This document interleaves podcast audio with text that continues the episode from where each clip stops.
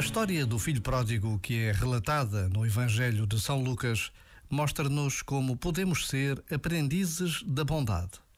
É uma história, por excelência, do perdão, da alegria, da festa, do contentamento, dos risos e do encontro. O pai que espera o filho e recebe-o sem lhe cobrar nada, perante o olhar suspeito e desconfiado do filho mais velho o filho mais velho não é capaz de se alegrar com a chegada do irmão. Cobra ao pai o facto de este nunca lhe ter feito uma festa, ele que foi sempre tão bem comportado.